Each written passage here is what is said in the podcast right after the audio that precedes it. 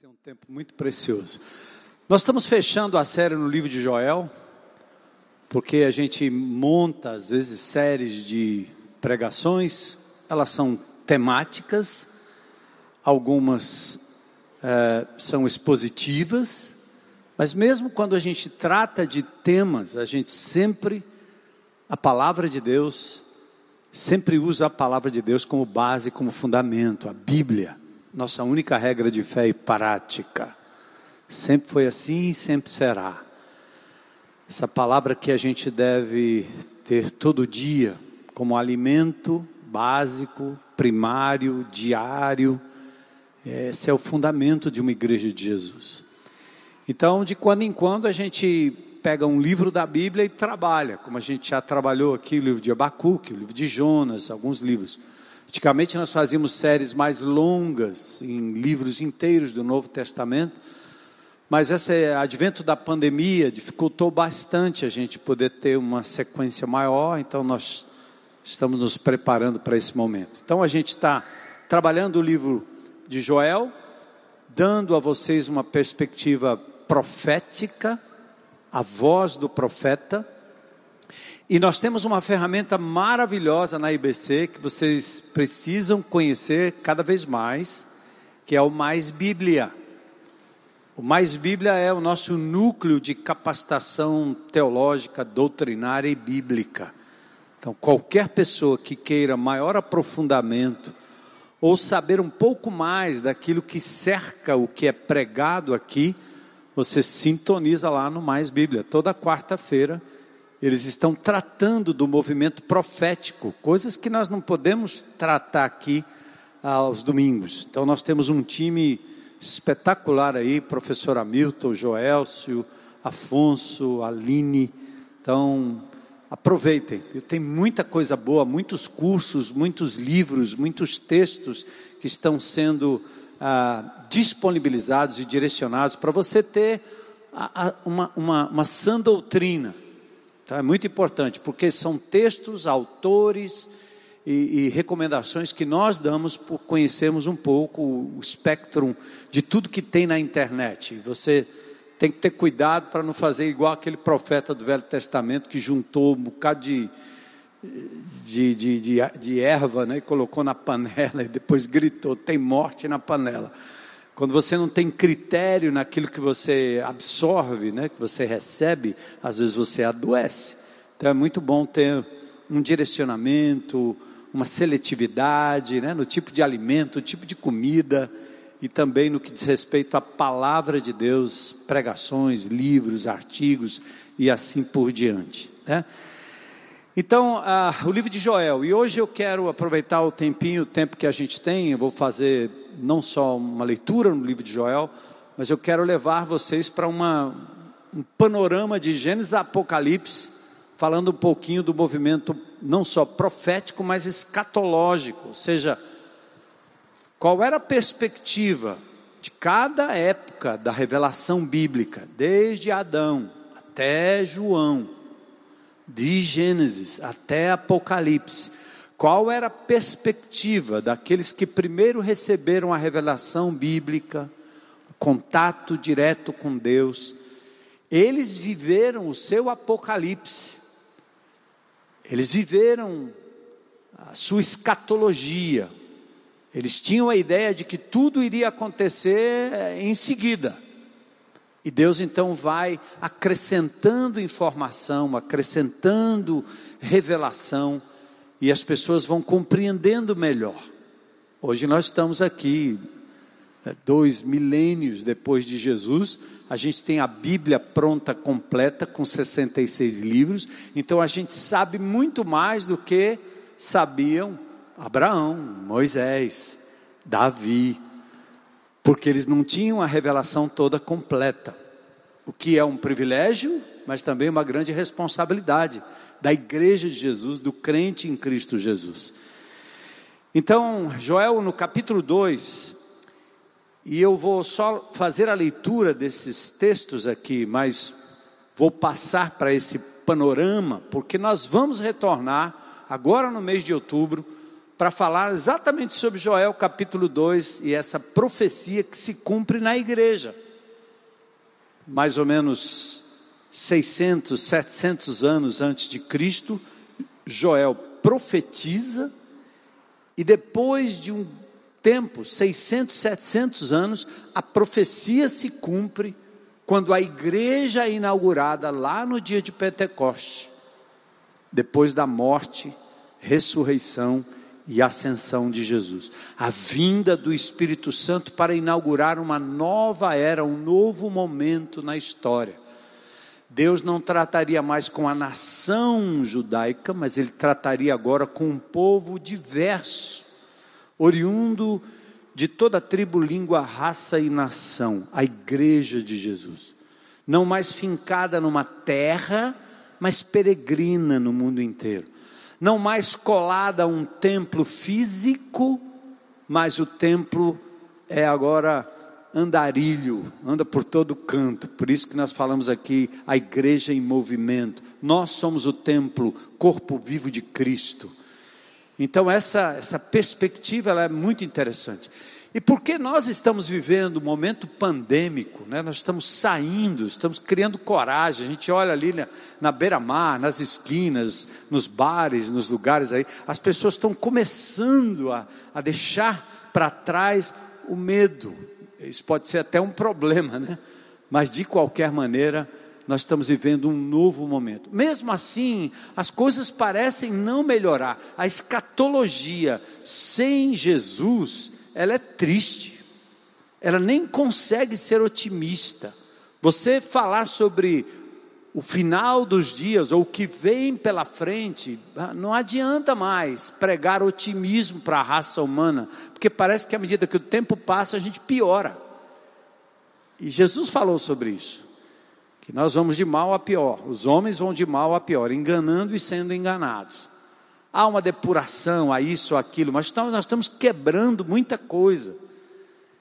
Quebrando o planeta, quebrando o ser humano, quebrando nossos sentimentos, quebrando a família. Nós estamos desintegrando muita coisa que há 30, 40, 50 anos atrás eram pilares firmes para a nossa sociedade. Então, o que parece ser conquista nova, a tecnologia e tantas outras coisas, acaba redundando em mais doença, mais tristeza. Antigamente, quem tinha distúrbio emocional era a gente pirada que estava no hospício. Hoje não. O bebê tem, a criança tem, até o cachorro tem, até o pet, né? Tem que ter um tratamento psicológico.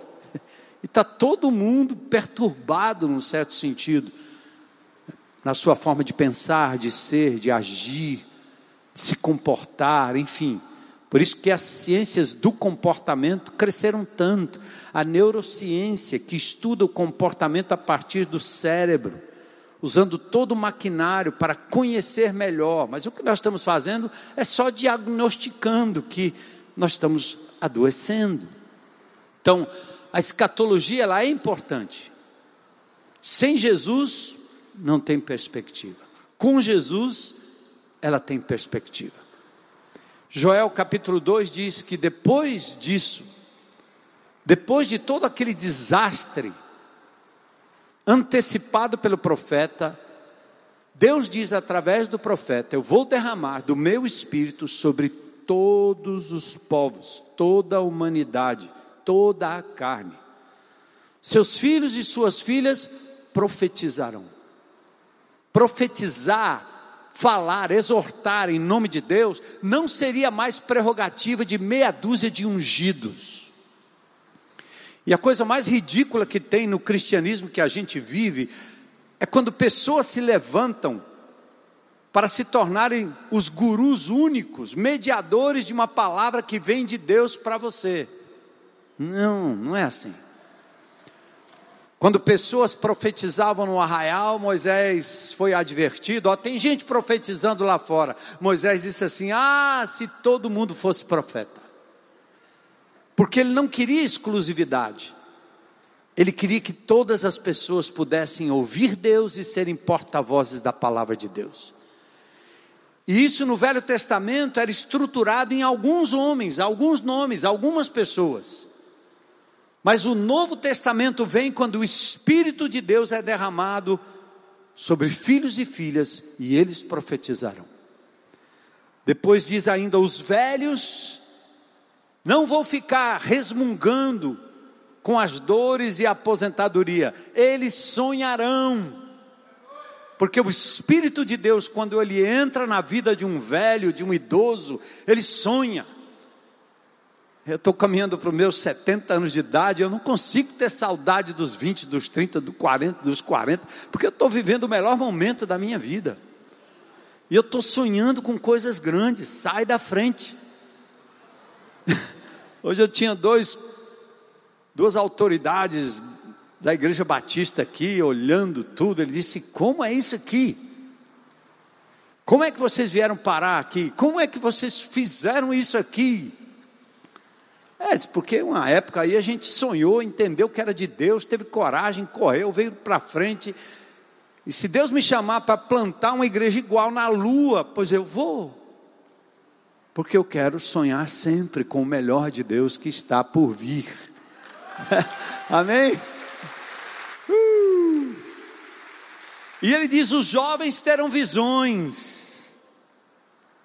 Isso aqui não é para adivinhação barata, isso aqui não é coisa de cartomante, de mãe de Ná, de profeta de esquina, adivinhando o que vai acontecer com você. Não está falando disso aqui. Está falando é você ter visão da vontade de Deus sobre determinada época da história, da vida das pessoas. E aí ele diz: até sobre os servos e as servas, eu vou derramar do meu espírito que Joel está dizendo aqui, a profecia estava antecipando, é aquilo que eu ouço de alguns empresários amigos que dizem assim, nem são evangélicos, mas eles dizem assim: é incrível como aquela funcionária que trabalha na minha casa, que ninguém chama mais de empregada doméstica, mas é secretária, dá lá um status para ela, mas é aquela pessoa simples que passa o dia cantando hinos de louvor e o patrão fica perturbado com aquela mensagem. Por quê? Até sobre os servos e as servas o Espírito seria derramado. Pessoas simples que mal sabem ler, falam das grandezas de Deus na comunidade e nos presídios. Analfabetos, como aquele irmão que um dia entrou aqui com seu carrinho e disse que a coisa que ele mais gostava era cheirar a bríbia, porque ele não sabia ler. E meses depois ele disse: Agora eu sei o ler, e leu um salmo para mim. Mas aquele analfabeto, cheio do Espírito Santo, simples servo, tinha a palavra revelada para ele de forma poderosa. Porque o Espírito que está nesse homem aqui está nele, está em você. Né? E aí ele diz: derramadei dos meu espírito naqueles dias. E Joel então ele dá um salto na história e diz: Eu vou mostrar maravilhas no céu, sangue, fogo, nuvens de fumaça. Aí ele começa a falar sobre fenômenos jamais vistos. Mas de quando em quando Deus começa a demonstrar como eu gosto de usar a ilustração de que a revelação de Deus, ele vai abrindo para você pouco a pouco, como uma grande espiral que começa bem pequenininha e vai crescendo, crescendo, crescendo. A nuvenzinha de fumaça era pequena, agora está ficando maior, agora está ficando maior, como em Las Palmas. O pequeno vulcão, vulcão que eclodiu ali esses dias, levantou uma nuvem de fumaça e hoje estão dizendo mais ou menos 4 quilômetros. E quando um vulcão resolve botar suas lavas para fora e costuma cuspir aquela fumaça terrível, os habitantes daquele lugar não veem a luz do sol, fica tudo escurecido. A lua muda de cor e a coluna sobe. Deus vai ao longo da história mostrando o seu poder ao ser humano, mostrando que ele não tem controle sobre a natureza. Joel profetizou isso, vai acontecer, mas como um bom profeta, ele estava falando de coisas que iriam acontecer bem na frente, com poucos anos, mas ele também apontava para coisas que iriam acontecer muitos anos depois. E ele diz no capítulo 3: O sol e a lua escurecerão, as estrelas já não brilharão, multidões, multidões no vale da decisão, pois o dia do Senhor está próximo no vale da decisão. E aí, eu, lendo o Apocalipse, lá no capítulo 16, nós também ouvimos falar sobre Amargedon, o vale da decisão, o lugar da decisão, que acontecerá no futuro. Quando as nações do norte, do oriente, descerão no vale da decisão, no vale do Armagedon, para destruir a nação de Israel do planeta. E o Senhor dos Senhores vai destruir esses exércitos com o sopro da sua boca, com a ordem. Impressionante, impressionante. E a gente falando assim, né, em desastres, e os desastres, 1945, Muitos de vocês, obviamente, não eram nascidos ainda. Eu não era nascido, nasci em 53. 140 mil pessoas viveram o seu apocalipse lá. Quando duas bombas atômicas foram lançadas sobre Hiroshima e Nagasaki, lá no Japão. Uma bomba chamava Little Boy e a outra Fat Man, pequeno garoto, e um homem gordo. 145 ou 140 mil pessoas morreram. Depois disso, mais de 80 mil morreram pela radiação que ficou lá por tempos e tempos. Já pensou apocalipse daquele povo? Em 1980, nós tivemos também em Cubatão, uma cidade que eu frequentei quando eu era jovem, pequeno, meus pais me levavam para tomar banho em Santos, você tinha que passar por Cubatão, chamado Vale da Morte, 1980. Crianças nasceram com má formação, acefalia, mortas por conta de uma nuvem tóxica que em Cubatão não permitia que as pessoas vissem o céu como nós vemos aqui no Ceará e no Nordeste o apocalipse daquele povo. Em abril de 1986, já bem mais próximo, a usina nuclear de Chernobyl, na Ucrânia, trouxe uma radiação 100 vezes maior do que Hiroshima e Nagasaki, matando mais de 10 mil pessoas, adoecendo mais de 40 mil. E algum tempo atrás, um grande terremoto, e o Apocalipse fala desses tremores, um grande terremoto em dezembro de 2004, 9.3 na escala Richter, um abalo sísmico enorme. Eu já estive na Califórnia por ocasião de um aftershock que eles chamam, depois de um abalo sísmico de 5.3 ou 6 ponto alguma coisa. Eu vi o que era aquilo. As ruas se abrem no meio os gases e as tubulações estouram, os prédios caem, as pontes se destroem, tudo por conta de um abalo sísmico que o ser humano não consegue controlar. E foi assim em dezembro de 2004, lá na Indonésia, 220 mil pessoas morreram por conta disso. E agora, recentemente, o vulcão, e nós todos lidando com o advento da pandemia.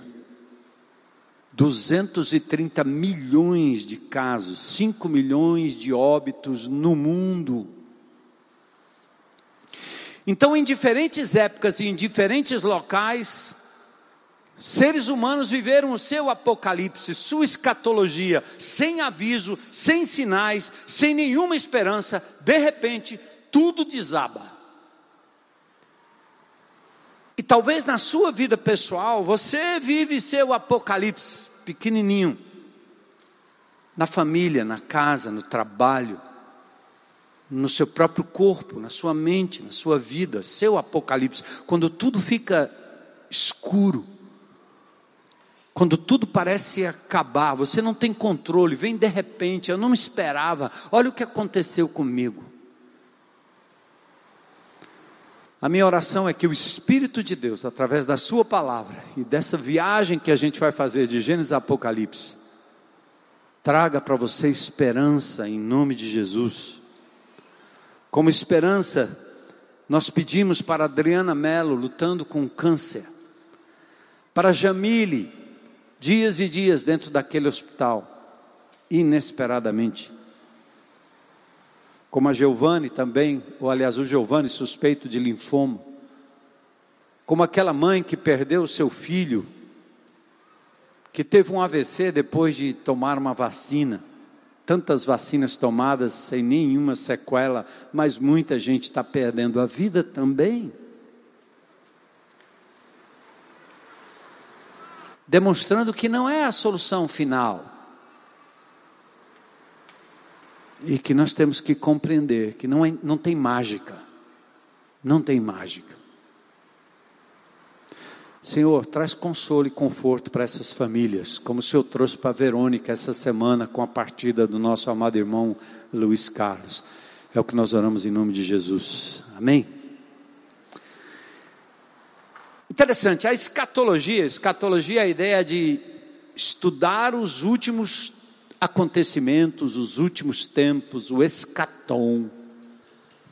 A escatologia humana, do ponto de vista do homem, quando ele não tem nenhuma noção de um Deus soberano, poderoso, criador, o Alfa, o Ômega, aquele que trará a história a um bom fim, é desesperador que você não tem nenhuma esperança em relação ao amanhã, a não ser palavras ocas e vazias, um positivismo furado que não funciona.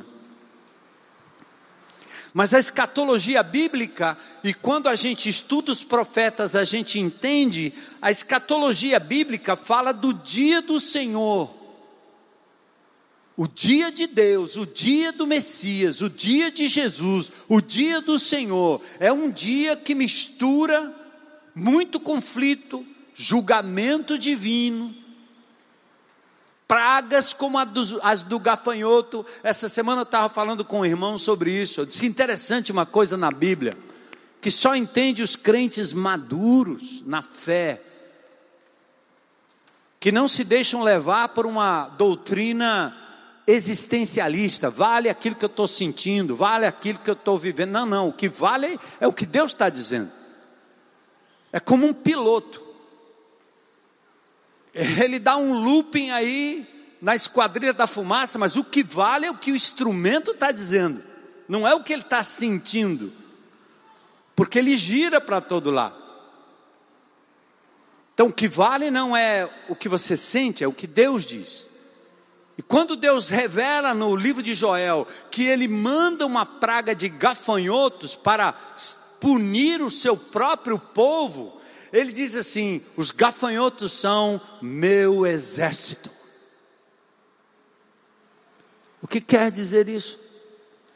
É que muitos desastres, muitos percalços, muitos problemas na vida, nós causamos pelos nossos erros e pelas nossas escolhas erradas. Mas nós temos que compreender que Deus está no controle absoluto de todas as coisas. Isso chama-se soberania de Deus. Eu nunca deixei nesses meus anos de IBC de pregar todo o conselho de Deus. Deus é um Deus de milagre, Deus é um Deus de poder, Deus é um Deus da cura, mas é o Deus que também é justo e ele permite que o mal venha e ele usa para a nossa disciplina e às vezes ele diz assim: "A minha graça te basta. Paulo, grande Paulo, né? Será que a gente merece mais do que ele? Paulo diz: Eu estou com um problema aqui no meu olho. Dá para o senhor livrar aí? Eu pedi três vezes, ele disse: Não, a minha graça te basta, porque o meu poder vai se aperfeiçoar na sua vida, na fraqueza. Porque quando você se sentir limitado, Paulo, sem poder enxergar, ou como Jacó, sem poder correr, aí é que você vai precisar dessa medida de limitação para entender a grandeza de Deus, a dependência de Deus. Por isso, mesmo sofrendo, mesmo perdendo, louve. Louve. Louve. Todas as coisas cooperam para o bem daqueles que amam a Deus. Romanos 8, 28. Eu creio. E nós temos a garantia do desfecho. Tenho falado isso ultimamente para vocês. Jesus é o alfa, o começo, mas ele é o ômega também, ele é o fim. Sua história não será decidida nem por você, nem pelos políticos, nem pelos cientistas, nem pela vacina, nem pelos remédios. É o Senhor que tem a sua história nas suas mãos. Nesse sentido, a promessa messiânica, ou a escatologia, a promessa de que Jesus viria e que ele daria um bom fim à nossa história, vai longe, vem desde o Gênesis. A promessa feita lá em Gênesis 3,15, lá de trás. Eu quero chamar de a escatologia de Adão. Gênesis 3,15 lá no Éden, o limiar da criação. Deus fala com o homem, ele culpa a mulher. Deus fala com a mulher, ele, ela culpa a serpente. Depois do desastre. E aí Deus fala com a serpente, que era o, o inimigo de Deus, um anjo caído, um querubim caído, Lúcifer caído, usando um animal para incorporá-lo. Eu nunca me esqueço quando era jovenzinho, frequentando alguns centros de cultura afro, e eu vi os animais quase falando. Porque o inimigo, o demônio, ele incorpora pessoas e incorpora os animais. Então aqui o Senhor fala com a serpente, mas não é a serpente, ele está falando com o ser que incorporou a serpente para induzir a mulher ao erro, e ela deu ouvidos àquilo. A história de Gênesis é uma história linda. Você pode até acreditar que é um conto de fadas, mas faz muito sentido. E ali naquele lugar, Deus fala com a serpente, desvendando a escatologia, o que aconteceria no final. E ele diz assim: Eu vou colocar inimizade entre você, diabo, serpente, e eu vou colocar inimizade entre você e o descendente da mulher. Vou colocar inimizade entre a descendência sua e o descendente da mulher. Toda vez ele fala no singular em relação à mulher, porque embora a mulher fosse a protagonista da raça humana, que privilégio vocês receberam de Deus, mulheres. Você quer preservar a raça humana? Vamos supor que todos nós morrêssemos e nós tivéssemos duas mulheres. Manda para uma ilha, depois de 100 anos você volta lá. Você tem dois montes de ossos. Pega dois homens, leva para uma ilha e deixa lá. Depois de 100 anos você volta lá. Dois montes de ossos. Montes de ossos. Você vai numa ilha e coloca um homem e uma mulher ali, volta lá depois de 100 anos, a ilha não cabe mais de gente. É ou não é? Ainda não inventaram outra fórmula.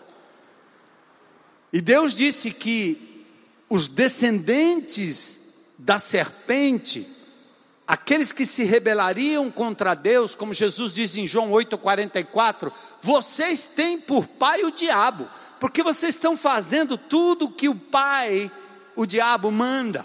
Não é uma filiação de que nasceu do diabo, mas é o conceito de que a mente, a vida é dominada por ele, ele é o pai da mentira.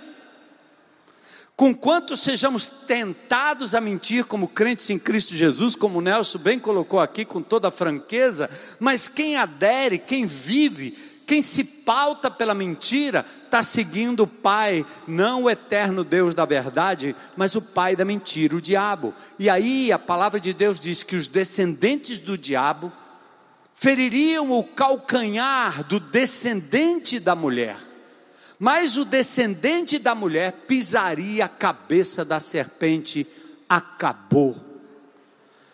Gênesis 3,15, Adão e Eva ali tinham uma revelação do que aconteceria no futuro. Sim, o Messias, o Filho, o Salvador, seria enviado, ele seria machucado, ele seria pisado, mas a vitória dele no futuro esmagaria a serpente e é morte para sempre, de vez, destruição.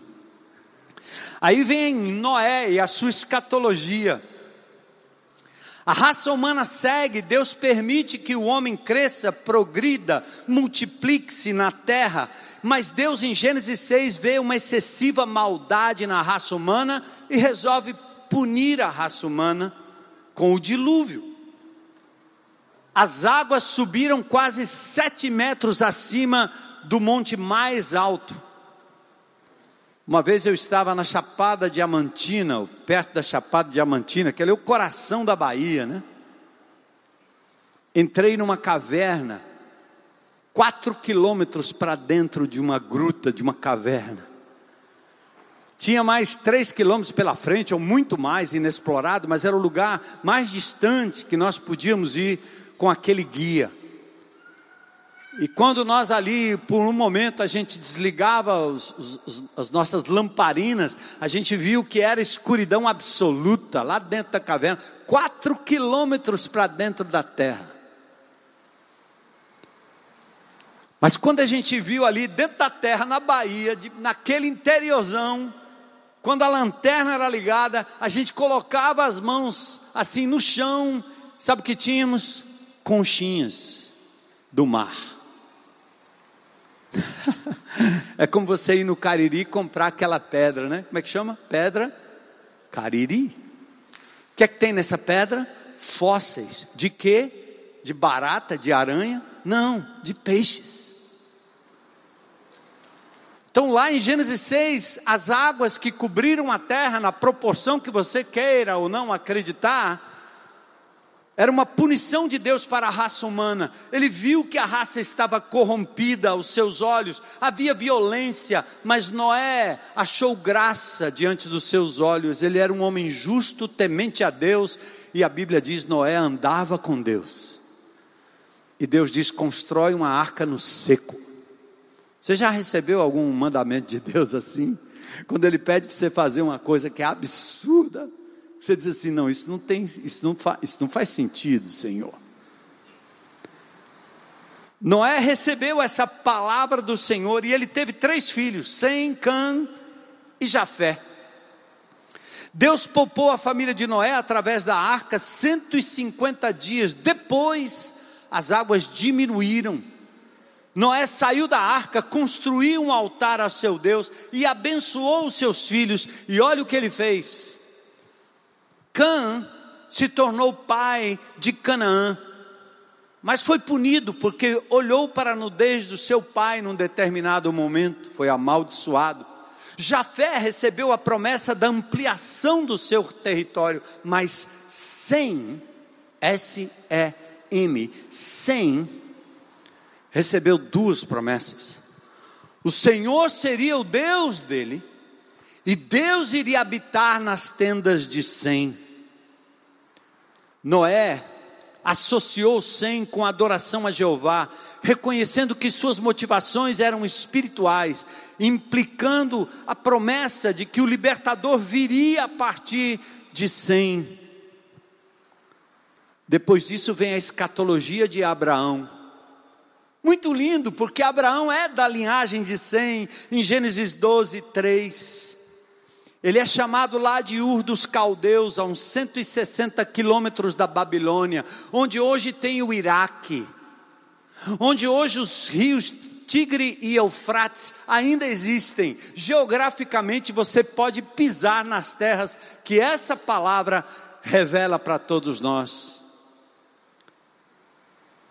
E Abraão era filho de Sem, olha na genealogia de, de, Lucas capítulo 3 e você vai achar. Mas o Senhor aparece a Abraão num determinado momento e diz: Eu vou dar a descendência, a sua descendência, eu vou dar essa terra. Abraão construiu ali um altar ao Senhor que lhe havia aparecido. E aos seus descendentes eu vou dar a promessa mas aos seus descendentes, aliás, ao seu descendente, não ao plural descendentes. Paulo faz essa revelação em Gálatas 3,16, que a promessa foi feita a Abraão, não à sua descendência, mas ao seu descendente, porque ele falava de Jesus. Olha aí a história se desenrolando e a revelação ficando cada vez mais clara, como uma luz que vai iluminando até o dia perfeito. Mas quando Deus promete a Abraão que um descendente viria dele para dar continuidade, talvez ele ser o Messias prometido, aquele de Gênesis 3,15. Abraão tinha quase 100 anos, Sara era estéreo, e eles pensaram: Deus não bate bem das bolas, porque ele está pedindo para ter descendente. Minha mulher é estéreo, eu sou velho. Talvez ele esteja precisando de uma ajuda. Então Sara bolou, um plano. Tem Agar, nossa secretária, você transa com ela, ela dá um filho, e esse filho a gente adota e é o filho da promessa. Foi a maior zebra para Israel. Por quê? De Agar nasceu Ismael, pai dos árabes. Pense na encrenca. E mesmo assim, quando Deus misericordiosamente resolve dar a Sara um filho, nasce Isaac. Isaac é o filho da promessa, Isaac é o filho da fé, Isaac é o filho improvável. É assim que Deus faz. Não tenta ajudar Deus, tá bom? Tenta não. Mamãe gosta de fazer isso.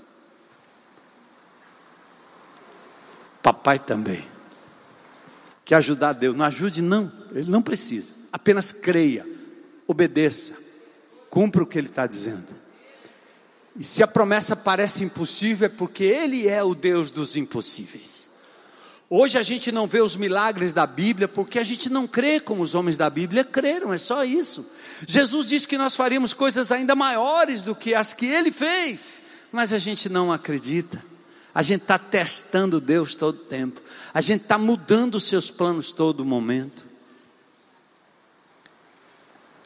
E aí Deus olha para Abraão, depois de nascido seu filho Isaac, e disse: Sacrifica esse menino aí, para mim. Coisa horrível, né? O politicamente correto hoje não admite um Deus que pede para matar o filho que ele deu e que é o filho da promessa. Ilógico. E Abraão vai para o monte com a lenha, com a faca, pronto para matar o seu filho. E o menino está perguntando: vamos para onde? O que, é que vai acontecer? Mal sabia ele qual era o próximo passo. E quando o menino pergunta, Abraão diz: Deus vai providenciar o cordeiro. E o que aconteceu? Deus providenciou o cordeiro. Por que o cordeiro no lugar de Isaac? Porque nós, como bons católicos, apostólicos, não romanos, eu sou católico, viu? Porque católico é a fé universal. Eu sou apostólico, porque eu acredito que nós viemos da igreja que foi iniciada pelos apóstolos. Agora eu não sou romano. Então, nós, como bons católicos, sabemos uma ladainha bíblica que a gente repetiu muitas vezes. Eu vou dizer agora: meu nome é bispo, então eu vou usar da minha. Eis o Cordeiro de Deus. Eis o Cordeiro de Deus. Olha, vocês estão bons. Ainda se lembram da Santa Missa, né? Domino vobisco et cum espírito tuo. É, o bispo. O bispo. O bispo se lembra. Mas por que, que eu estou fazendo esse exercício? Aquilo que é mais repetido é menos compreendido. E essa é a revelação para todo católico. Que ele reconheça que o Cordeiro de Deus é que nos livra de todo pecado. Porque ele morreu no nosso lugar, como morreu no lugar de Isaac, para nos dar libertação, perdão de pecados, vida. Ele é o Cordeiro de Deus. Ah, que lindo! Escatologia de Gênesis. O descendente vai esmagar a cabeça da serpente. Pode esperar. E é lindo porque eu vou contar um segredo para vocês. Em Romanos 16, 20, Paulo diz que a igreja em breve vai pisar a cabeça da serpente.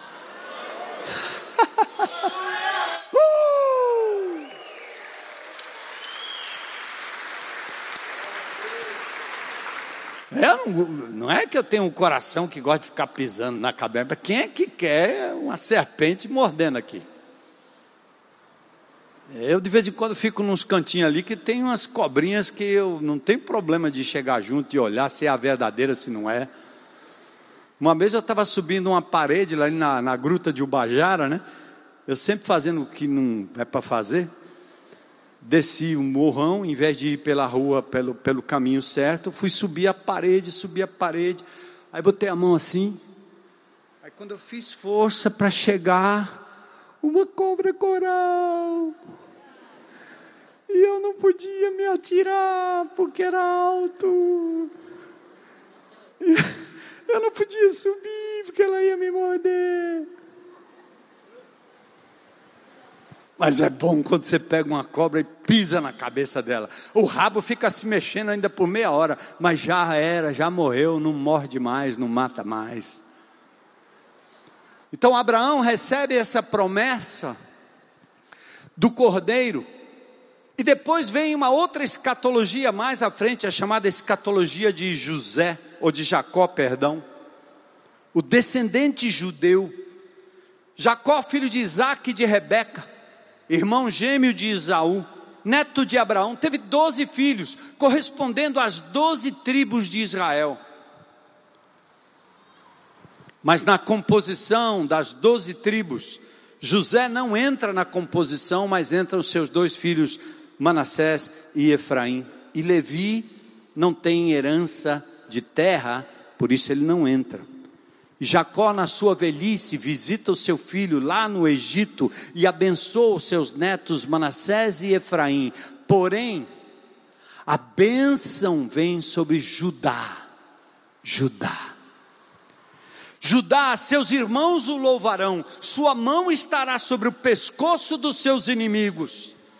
Judá é um leão novo. Olha, surge uma nova figura, não mais o cordeiro, mas agora um leão e no verso 10 diz: O cetro de domínio e poder não vai sair de Judá. Profecia, escatologia.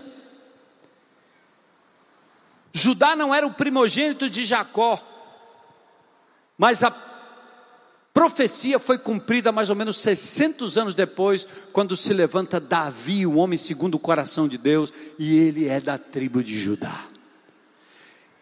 E naquela época Israel parecia ter em Davi o Messias, o prometido, aquele descendente de Judá, o que construiria um templo, mas Davi pecou quando adulterou com Batseba, matou Urias, o marido de Batseba, e Deus teve que puni-lo. E portanto a profecia não se cumpre em Davi, mas se cumpre naquele que viria, que é o leão da tribo de Judá. Jesus, descendente de Davi. Então você vai lendo os salmos, vai lendo os profetas, vai lendo os reis, e tudo aquilo que estava prometido, profetizado na vida de Davi, salta para a pessoa do Senhor Jesus Cristo, porque Davi não cumpriu, assim como Gideão não cumpriu, assim como Sansão não cumpriu, assim como Samuel não cumpriu, assim como Saul não cumpriu, e o próprio Davi Olha que lindo. Depois E bem antes disso, né? Porque eu estou falando aqui, obviamente, de Jacó, de Judá, mas vem Moisés, o descendente, profeta, aquele que foi usado por Deus para dar a lei veterotestamentária, os dez mandamentos. Deuteronômio 18 diz: O Senhor, o seu Deus, levantará no meio dos seus próprios irmãos um profeta como eu. E Moisés é agora o tipo do profeta que viria profetizado na pessoa do Senhor Jesus Cristo. E o que é lindo, né?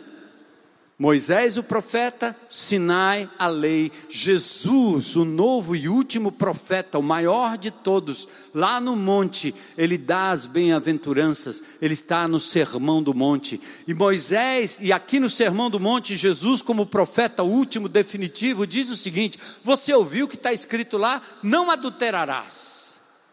Eu, porém, vos digo quem na sua mente intentar maliciosamente contra uma mulher ou um homem já adulterou. Olha a profundidade da pessoa de Jesus lidando com a lei. Os crentes gostam de viver pela lei, porque na lei eu escapo. Eu nunca tirei ninguém, nunca matei ninguém, nunca mandei ninguém para o necrotério, então não matarás, esse é o mandamento, eu mereço de Deus uma medalha. Jesus pega esse mandamento e diz o que? O dia lá na sua mente que você intentou o mal contra alguém, você já matou. Aí eu digo misericórdia, eu já matei um bocado. Não escapa um, é verdade, amado. Mas por que não escapa um? Para que nós possamos compreender o quanto nós dependemos do sacrifício de Jesus por nós porque ele foi inocente, mas levou sobre si a pena que era minha e que era sua, e por isso nós vivemos a graça de Jesus e podemos ter perdão, libertação. Glória a Deus. Eu vou avançar aqui porque o nosso tempo ficou curtinho. E por fim vem a escatologia dos profetas. E aí nós chegamos no Novo Testamento. Aí eu quero fazer um testezinho rápido aqui. Eu vou tomar mais cinco minutinhos, eu acho. Vamos ver se eu consigo. Está aqui o gráfico que eu quero colocar para vocês e apontar para o final de todas as coisas. Hum, vamos lá, ver se vai dar certo. Disseram que vai, estou experimentando aqui nova tecnologia. Hum. Deu certo? Cadê? Apareceu aí? Não. Coloca lá o gráfico para mim, que está tudo certo aqui, viu pessoal? Apareceu o gráfico escatológico. Pronto. É minha tela? É. Aí, estou mexendo. Uh! que legal. Valeu, galera. O que é que nós temos aqui? Um gráfico escatológico. Quero só terminar para vocês apontando para o futuro. Nós tivemos aqui o cativeiro babilônico, 70 anos. O decreto de Ciro, as 70 semanas de Daniel, uma revelação maravilhosa lá no capítulo 9 de Daniel. 49 anos de restauração. Depois veio o chamado período do silêncio. Dá uma olhada aqui, ó, período do silêncio. Nessa época aqui, nesse período do silêncio, foi quando não havia nem profeta, nem sacerdote. E os livros apócrifos da, da, da Bíblia Católica Romana, eles vieram dessa época. São livros de história que nunca foram inspirados e nunca tiveram seus autores aclamando qualquer tipo de inspiração. Aí vem Jesus, e ele inaugura a chamada era da igreja, ano da graça do Senhor, está aqui, ó. o derramamento do Espírito no dia de Pentecoste, Joel capítulo 2 sendo cumprido, Israel sendo deixado de lado, porque como nação, no ano 70, tudo é destruído e eles são dispersos pelo mundo inteiro. E em 1948, Israel volta a ser Estado com o voto Minerva de Oswaldo Aranha, um brasileiro, na ONU. Aí o reloginho de Deus começa a apontar para o final de todas as coisas. Jesus está prestes a voltar e o relógio de Deus indica na geopolítica que o anticristo está prestes a ser revelado, que as nações estão prestes a se tornar uma coisa única e só debaixo de uma, uma liderança apenas. Por isso que alguns estão dizendo, essa coisa da vacina tem muito a ver com o controle. O que acontece na Austrália vai, vai acontecer em Quixadá.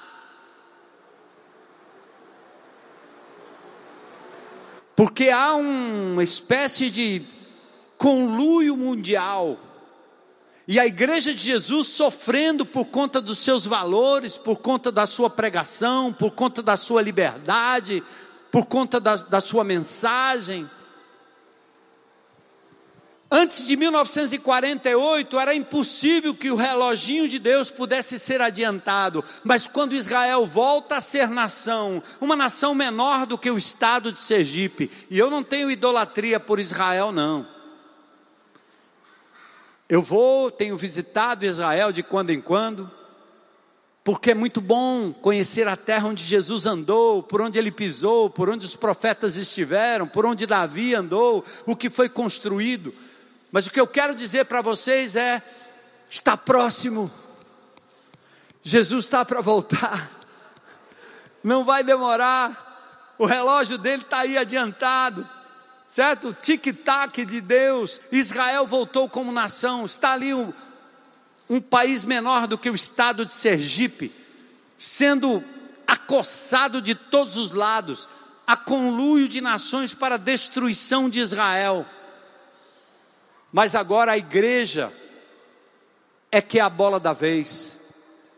Nós, os gentios, não temos mais terra, nossa terra é no céu. Não temos mais cidade, nossa cidade está nos céus. Não temos mais templo fixo, porque nós somos o templo, corpo vivo de Cristo orgânico.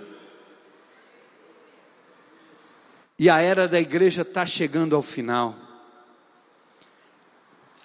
E chega ao final, nessa perspectiva. Deixa eu ver se eu consigo. Está aqui. Está dando certo aí, gente? Fugiu. Falou em tribulação.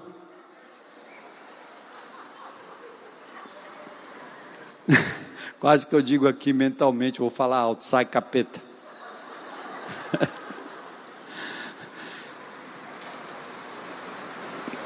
Então, o período da tribulação são os sete anos em que Israel volta a ter o seu templo mas antes de inaugurar esses sete anos de tribulação, no Apocalipse, do capítulo 1 ao capítulo 3, ele fala das sete igrejas, e quando passa para o capítulo 4, o Espírito diz para João: sobe aqui, vem e vê o que acontecerá. Sete selos, sete trombetas, sete taças, sete anos de tribulação. Período terrível, que começa com uma grande paz mundial, o templo reconstruído, o sacrifício retorna em Jerusalém, as nações elogiam e o anticristo quebra o pacto com Israel e começa uma perseguição violenta que você vê no Apocalipse de forma muito clara. Mas, àquela altura, a igreja de Jesus já terá sido arrebatada para o encontro do Senhor nos ares. Glória a Deus. Só para ampliar um pouquinho, eu disse uma coisa hoje de manhã que um irmãozinho mandou até um, um zap para mim para tirar dúvidas, né? Mas a igreja será arrebatada com Jesus e ela vai passar pelo chamado Bema.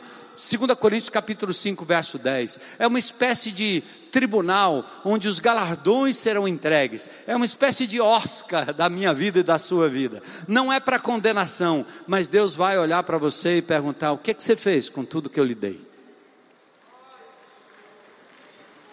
E eu acho que a coisa mais triste é você olhar para um pai e dizer: eu, eu não fiz o que eu deveria ter feito pelo Senhor.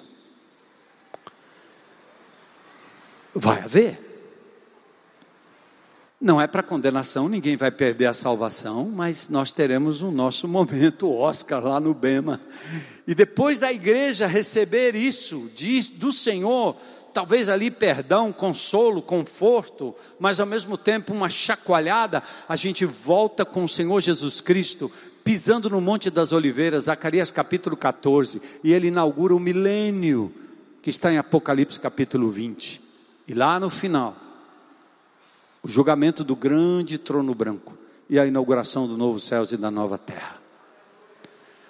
Mas o que é lindo é você saber que a escatologia sem Jesus é desespero, a escatologia com Jesus é esperança.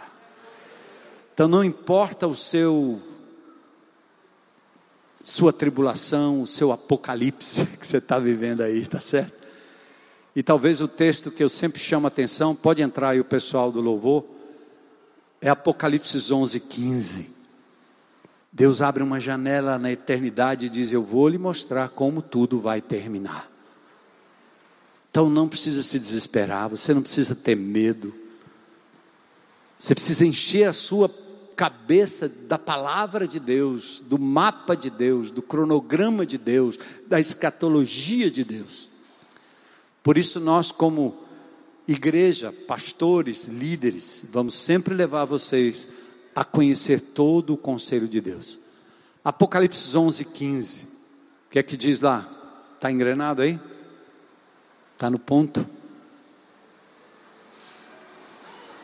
Enquanto a gente não vê o texto, eu quero dar oportunidade para qualquer pessoa, aqui ou na internet. Olha lá, o sétimo anjo tocou sua trombeta e fortes vozes gritaram no céu: O reino, leiam comigo, o reino do mundo se tornou de nosso Senhor e de seu Cristo, e ele reinará para todo o sempre. Oh, glória a Deus! Uh! E é por isso que nós, acreditando nisso, a gente tem que dizer: Jesus, reina hoje na minha vida. Antecipa essa eternidade na sua vida, na sua mente, na sua casa, no seu trabalho, na sua família. Reina hoje, Senhor. E eu quero perguntar se tem alguém aqui hoje à noite que gostaria de entregar a sua vida a Jesus agora.